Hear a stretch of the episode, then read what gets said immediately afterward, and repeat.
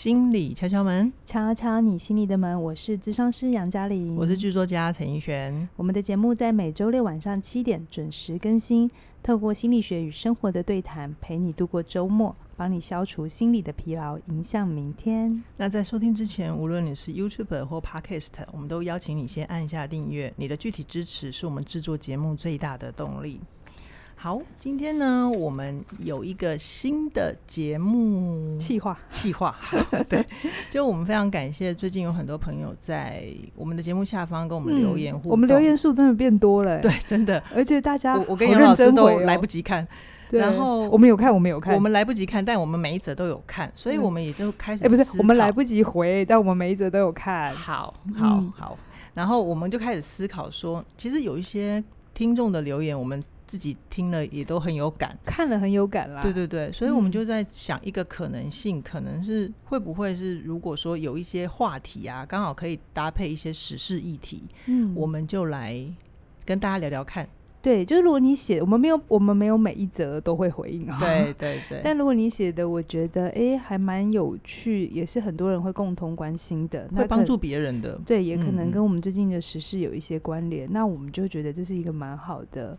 呃，材料主题，对，我们可以来聊聊。所以今天呢，我们就要首先来回应一位听众啊，妈妈听众，她有个困扰是这样子的。嗯就是他的女儿是高中生，那高中生就交了男朋友嘛。我觉得妈妈其实也蛮开明的，对对对，其实她是允许的。好，好，对，所以那因现在重点就是这个女儿交的男朋友是个暖男，嗯，而且他非常非常难得，就是他是个男孩子，但他帮女朋友织围巾哦。你知道我看到这里的时候，我心想：靠，当年是我帮别人织围巾，人家现在那个男女的 男女很平等，对对，非常非常平等。好，而且这个暖男呢，他更难得的是，如果妈妈我们的。妈妈听众找不到她女儿，嗯，妈妈听众就会打电话找男朋友，嗯、然后那个男朋友就会去确定他的女朋友，也就是妈妈听众的女儿在哪里，嗯、是。是不是真的在打工，而且还跑去他打工的地方确认他的安全，嗯、然后再打电话回报我们的妈妈听众。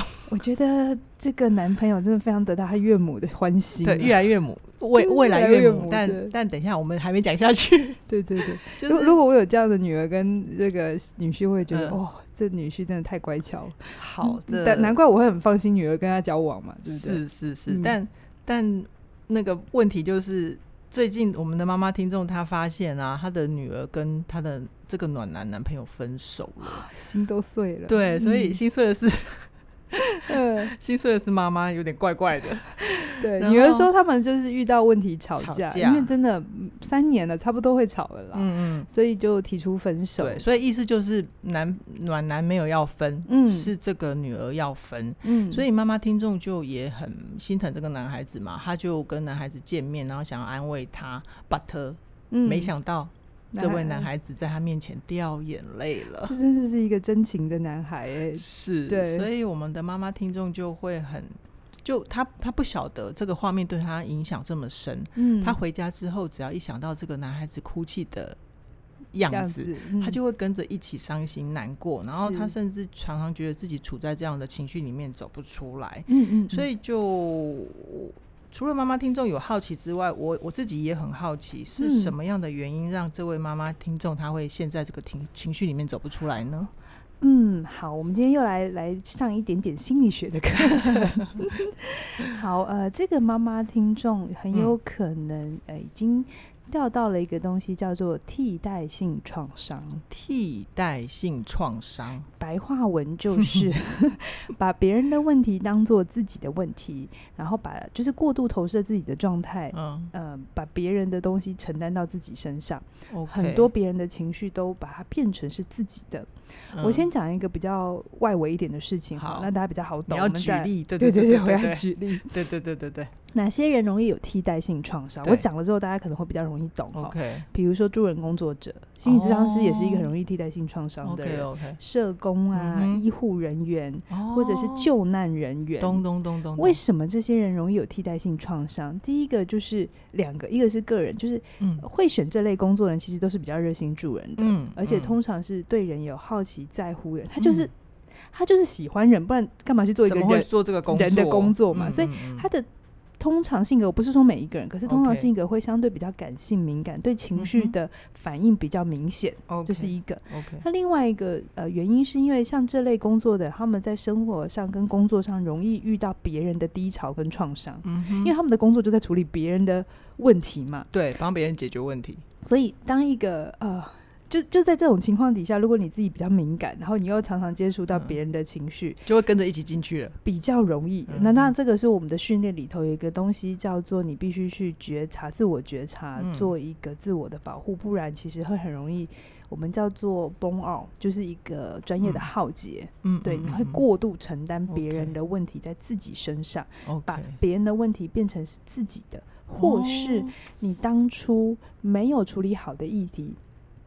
嗯，就会被勾起。所以回到这个妈妈议题上面，嗯、呃，我在读到她的这个留言，呃，我先说我的讯息量很少，对，所以我只能用这个少少的讯息做我我们尽可能拼凑推论，但是我不一定为真，好不好？好，那我们我们也没问过这个妈妈听众啊，对对，所以他听到的时候，也许你可以再说说你的呃想法。嗯，我在猜，这是我猜测，就是不晓得这个妈妈听众。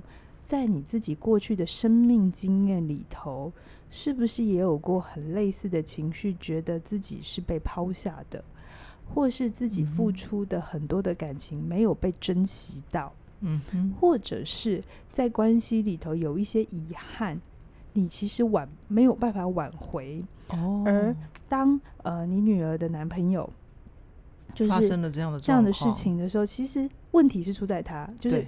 情绪是在他，嗯，可是你其实是想起了自己过去的生命经验，嗯，然后这个议题你还没有处理完，嗯，然后你就跟着他一起共鸣共振，嗯，好，举例来讲，比如说在我们做心理治疗的时候，以前我也在我比较菜鸟的时候，我会。有一种替代性创伤，我先讲创伤不一定就是悲伤难过的，就是愤怒哈。OK，比如说我以前会有一个替代性创伤，是我遇到了一个家庭的议题，嗯、而这个家庭议题有一些高压的控制，嗯、我通常会比较过度的去站在我个案的立场。就觉得哦，好可怜的小孩，或者是觉得哦，你被操控了，父母亲对啊，怎么会这样子？好，嗯、那那其实那个东西就是我自己有我自己原生家庭，我也有一些议题，可能在这里我有一个对立反抗的议题没有处理掉。嗯哼。所以，我可能在看待父母亲的一些决定的时候，我都会觉得比较容易把他们推类成坏人，嗯，然后小孩就是弱势的一方，嗯，嗯，那这个情况其实对于呃整个解决这个呃心理问题是没有帮助的，嗯，因为你就把他分成坏人，就是他爸妈这么坏，其实也没用，他已经自己证明过这件事情了，嗯，你要做的事情就在心理治疗，不是要再去强化这件事情，你要去做。呃，可能一些一就是关系上面的一个觉察发现，嗯嗯嗯，好，但是你看哦，连我已经受过训练了，是我自己都还会不自觉。我我觉得我到现在有可能会，只是议题换了，嗯、只是这个我跟我父母亲也和解了，嗯、或者是我对我父母亲这一块工作我做很久了，嗯，所以我大概比较能够。处理这件事情了.可是我生命还很长嘛，而且我也我在我生命的面前我还是个菜鸟啊，所以我在别件议题上面，哈，有可能还是会有我属于我的替代性创伤。嗯、每一个听众，你也都会有你的替代性创伤，嗯、就是某一些议题，你可以发现，你去感受一下。是不是有哪些新闻，或者是是不是有哪些事件，只要一发生，嗯嗯嗯，你的反应就比别人大。那个比别人大，可能是难过，可能是愤怒，嗯，好，难过、愤怒，好，都有恐惧，OK，也有，对，哦，所以，所以，所以，现在我现在听到这边，就是那个妈妈，那妈妈听众，她就是把那个暖男的，嗯，对，把那个暖男的伤放到自己身上，他其实勾连的是他自己内心深处的东西。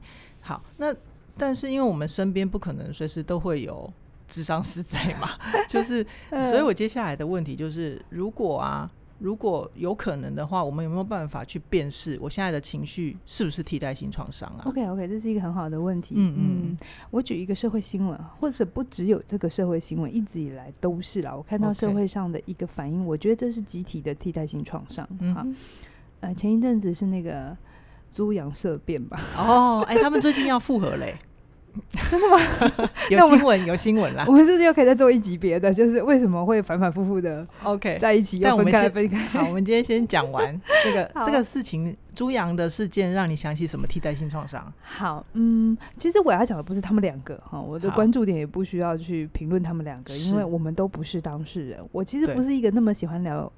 感情一体的人，因为我觉得我们都不是当事人，嗯、又不是你在跟他谈恋爱，你在边讲迷话，学会被冲洗。对啊，对啊，对啊。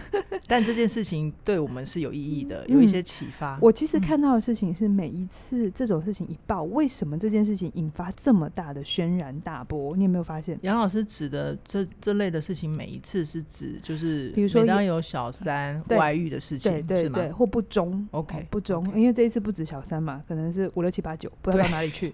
对，好，重点不是。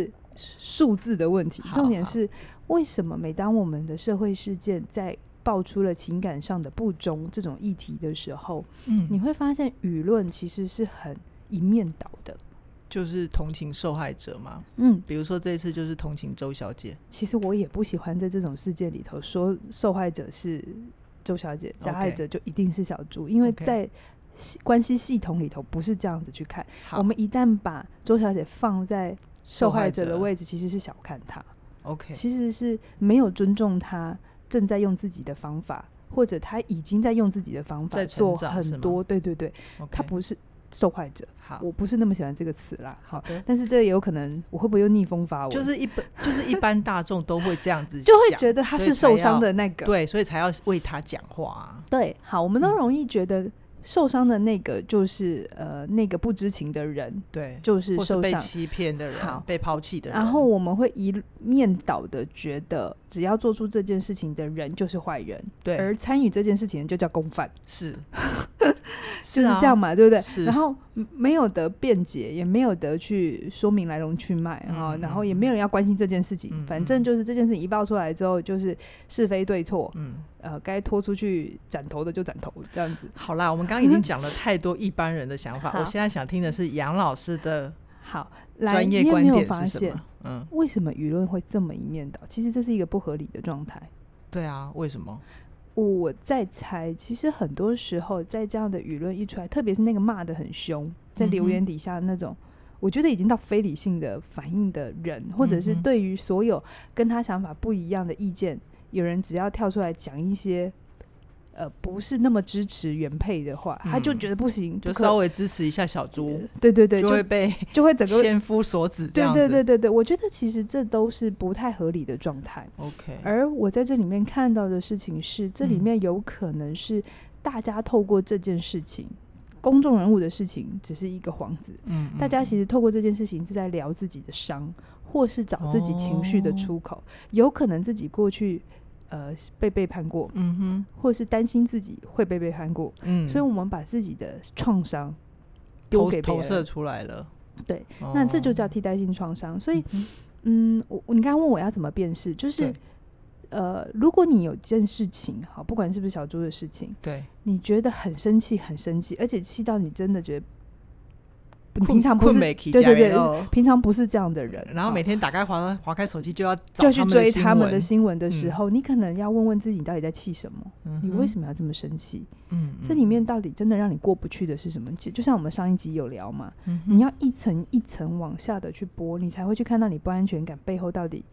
那个根源在哪里？对，所以你要不要好好去看看你那个生气背后会是什么？有可能一层一层推下去之后，你会发现劈腿事件只是洋葱的外皮。哦，我们这 时候好适合那个背景来一个洋葱的歌。然后你要洋葱尾版还是其他女生版？我喜欢五月天版。好，谢谢。欸、我会不会 cue 到他们？等下结束之后就，就去听洋葱，没问题。我觉得那首歌歌词写的很好哎、欸。好啦，歪掉了啦。就是真的是，哎、欸，我们就是聊天嘛，干嘛那么认真？好，就是呃，洋葱的外皮，然后、嗯、呃，一层一层的剥，但过程会有点痛，有一点难过，甚至你真的是会很多的眼泪。嗯嗯。好，可是你有可能往下剥之后，你在这件事情里头，你会找到一个属于你自己的伤口或一个伤痕，那有可能是。在小的时候，你的爸爸妈妈因为生了弟呃弟弟妹妹，嗯嗯，嗯，你感觉你变成了他们的第三者，他们两个比较好，然后你是外面的那个，哦，有可能，就是这原因有很多。我我其实有时候很怕举例，因为大家就会觉得我没有啊，我没有这样啊，对对对，没有，这只是一个其中的可能。好啦，我我回馈一下好了，就是刚刚杨老师讲到这边，就是也从洋葱的外皮一层一层的往下剥。呃，我我我自己因为。呃，也是因为先当起点的学员，才跟起点接触嘛。我自己，我们最近在征才，哎，就是大家如果有，你又岔题了，老板，你现在又跳到老板了，你这样会让我很混乱哦。好好好好，然后好回来，我刚刚真的真诚要分享的是，嗯、我觉得就刚刚杨老师说的啊，像洋葱皮一样一层一层往下剥是会痛，嗯，可是各位亲爱的听众，我自己的亲身经历会觉得。那个痛是短暂的，嗯嗯，你真的拨到核心，你知道找到自己到底为什么一直要在这个情绪上有反应，或者是一直重复一些你自己不喜欢的行为的时候，嗯，那个才是才叫做新生，你的新生命才真的重新长出来了。你知道吗？就是真正的快乐，嗯，我们常常会觉得是因为外在事件发生了一件快乐的事，所以我们快乐。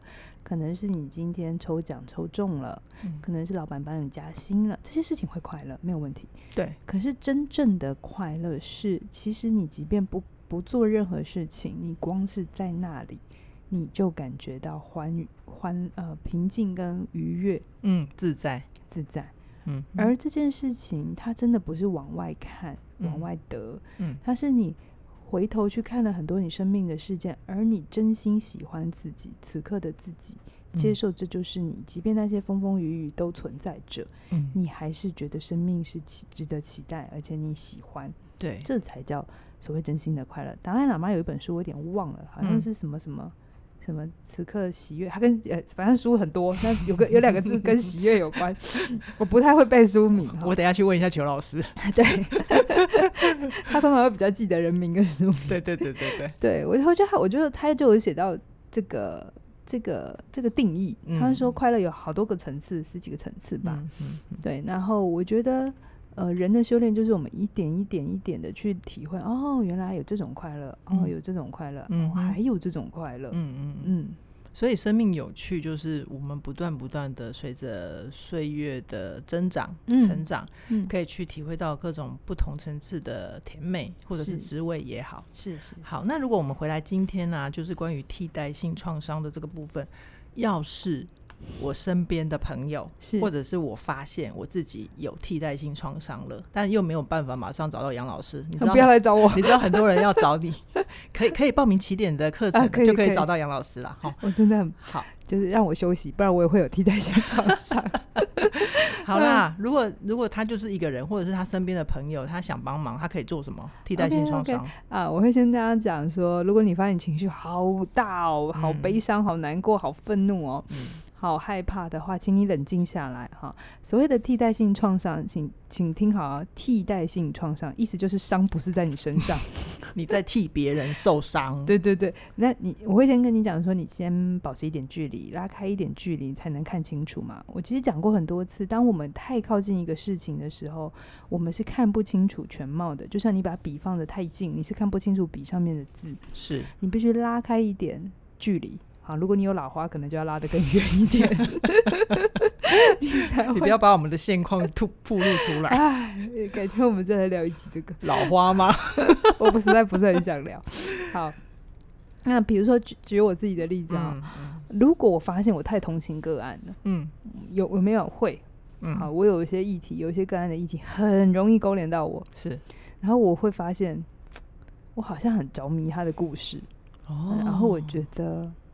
我其我我其实会心里头发现，哎、欸，我没有在一个智商师的位置，我可能好像是在，有点像是我不能说偷窥，因为我得到他同意，可是我就会好希望他再多说一点，嗯、然后说他怎么做，他怎样，我有点是想在他身上多知道一些事情的时候，嗯、我其实就会告诉我自己，哎、欸，这是个讯息了。哦，你会有警觉性，嗯，我会发现我太投入他，我太认同他，嗯、我会帮不了他。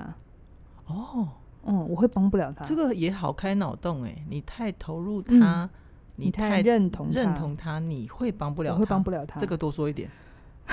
我，你好，咨商师。跟你学的、啊。举个例子，多说一点，这是一个很好的句子，大家可以学起来。就是你不知道接什么时候，可是你会觉得他在，就是想要他再多一点，就说啊，好棒哦，你再多说一点这样子。好了，比如说，比如说，嗯，哎、欸，我们刚才聊到哪里？啊，我帮不了他。对，你帮不了他。好，这张是大家比较不熟，那我讲亲子教育好了。嗯，大家如果你你你有没有一个经验是，当你太爱你的孩子的时候，其实你会教不了他。嗯，难怪有人说一指而教。对，反而好教，也是啦。但是这也会有其他的状况，对不对？好，就是嗯、呃，你必须呃，你知道他是你的孩子，同时他又不是你的孩子。嗯、哦，很像绕口令嘛，你的孩子不是你的孩子。那个叫那个是连续剧，不是绕口令。可是，可是真的是他是你的孩子，可是同时他又不是你的孩子。什么叫做他是你的孩子？就是是的，他从你。是你孕育了他，你给予他生命这件事情。是，可是你要知道，他是个独立的个体。对，你的所有的经验，你的所有的喜好，不等于是他的。所以，如果你太靠近的时候，你太靠近，你你你觉得呃，他很难过。比如说，就像这个妈妈，嗯，可能觉得女儿受伤，嗯，然后他就觉得哇，不可以，孩子这样好可怜，每天哭或怎样的时候，嗯，某种程度你也就剥夺了他。去体验生命这个起伏。等一下，我不确定他女儿有没有哭哦。啊、哭的是男孩子哦。好了，如如果反过来，反过来就是，如果他他就是，如果你你的小孩做了一些挫折，可能学校考试没有考好，比赛没有得名得名，嗯、然后很难过，然后你就觉得哇，你的心跟他一起碎了。嗯嗯，这其实不是好事。哦，对，就是就是他的替代性，父母的替代性创伤，或者是父母自己没有解决的议题。嗯、就是你刚刚我呃要怎么办的时候，我会说拉开来一点，你要相信孩子是有是有能力自己处理的。嗯嗯，你要做的事情是陪伴，嗯、你要做的事情可以支持，可以在旁边分析或引导，但你不能代替他去处理这件事。嗯哼，嗯，所以同样的。如果你发现你自己或你身边的人有替代性创伤的时候，嗯、你可以两个东西，一个叫做先拉出一点距离，然后另外一个东西是你要问问自己，你信任自己也信任对方吗？嗯哼，当没有信任的时候，我们就会觉得一定需要你帮忙做什么，嗯，一定非你不可。对，可是当你愿意有个信任是，是的，他现在很难过，但是难过之后他会得到一个很棒的礼物，就像。动画的脑筋急转弯里头嘛，嗯、就是一样。嗯、那那个悲伤背后是会有礼物的。如果你一直阻止这件事情，他会他会没有办法成长，永远没办法穿越那个悲伤。是是，OK，好。嗯、那我我不晓得我们今天这样子的对谈啊，这样子的聊天，大家大家听众朋友的感觉是什么？你会喜欢我们这样的新形态吗？嗯，那如果你喜欢的话，我希望你也跟我们也让我们知道，然后。如果说你自己也很希望杨老师来亲自回答你的问题的话，还有一个更直直接的方法，就是你可以加入杨老师的线上课程，叫做《人际断舍离》。那我会觉得杨老师这一门线上课程有一个很重要的观念，就是关于心理界限的建立。嗯，我我我我我，就我有很多朋友啊，他们其实在听到心理界限的时候，他们会觉得界限听起来表面上好像是要跟人家划线光。划清关系，对，嗯嗯。嗯，但是我我自己去亲身体会，或者是我我自己也经历过一些挫折跟成长之后，我会发现，其实啊，你必须要先有自己的界限，也就是知道自己什么可以，什么不可以之后，因为每个人都毕竟是独立的个体嘛，你都会有各自的想法跟各自的价值观，然后你的认同与。与不认同，嗯、所以那个界限就是你去标定好自己到底是一个什么样的人。其实有了界限，你反而会跟你身旁的人相处得更愉快，对，嗯、关系更长远。是是，嗯、所以只要你将我的断舍离的课程，那里面都有解忧表单。那你就写信来，解忧表单我们是优先处理、首先处理的。对对，我们会立马开棚进入 来回答。对，那相关的课程连接都在影片下方。人际断舍离，它是一门嗯，嗯，感觉上面好像会有点痛痛的课，嗯，可是就像刚才怡璇开场讲的，当你痛过之后，你反而会有真心的快乐。是，如果你也追求这种不是在外求的。呃，别的反应、别的刺激来让你好，嗯、而是你真心从自己内在长出力量。嗯、我非常鼓励你可以参加这门课程。嗯，好不？那我们今天就先跟大家聊到这边，嗯、期待我们下礼拜在空中相会。拜拜。拜拜。